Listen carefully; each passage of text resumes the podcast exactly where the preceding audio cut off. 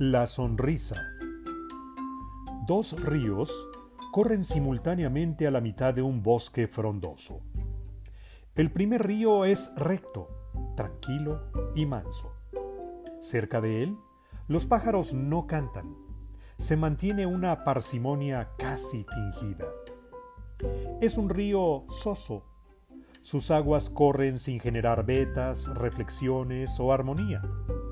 Al final, se defenestran en una cascada sin mayor gloria o gozo. Una tras otra gota. Todas parecen ser la misma. El otro río, por el lado contrario, es bastante diferente. Las gotas de sus aguas saltan y generan luces sobre el cauce.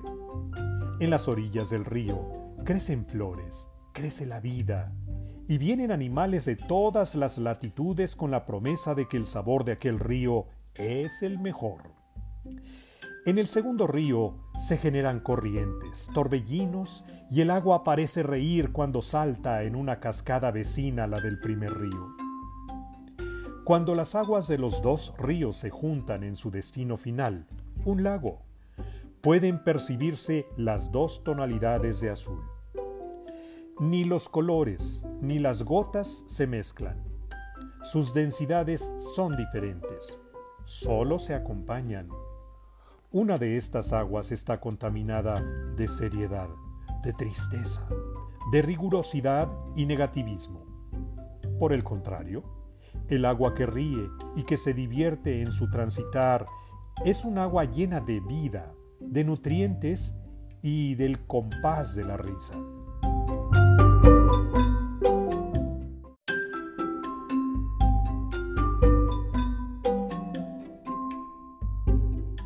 Desde lo más alto de aquel bosque, los pájaros suelen identificar a los ríos de esta manera. El primero que traza una recta es el río serio, y el otro, que de tanto disfrutar y de reír a lo largo de los años, ha alterado su curso y forma una curva. Es el río al que los pájaros llaman con tanto cariño la sonrisa. Al reír, ganamos vida. No contamines.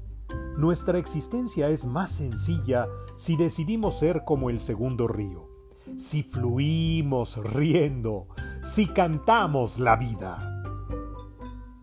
Este es un fragmento del audiolibro Sin Sentido, lectura para la reflexión que propone sentido en tu vida, del autor Gibran Sarkis.